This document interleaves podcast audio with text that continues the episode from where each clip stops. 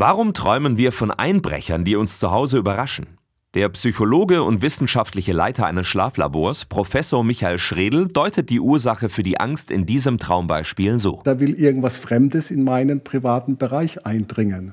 Und Träume funktionieren eben so, dass die Themen, mit denen man sich tagsüber beschäftigt, in einer dramatisierten, verstärkten Form im Traum dargestellt werden, wie ein Wink mit dem Zaunpfahl. Das heißt, wer in seinem Leben unter Druck steht oder sich bedrängt fühlt, der verarbeitet das unter Umständen in so einem Einbrecheralbtraum. Es lohnt sich deshalb, sich mit diesen Träumen zu beschäftigen, um so daraus zu lernen und unser Leben positiv zu beeinflussen, sagt der Traumexperte. Das versucht auch Thomas Dreher. Er ist Pfarrer und Krankenhausseelsorger und spricht am Krankenbett mit Patienten über ihre Träume.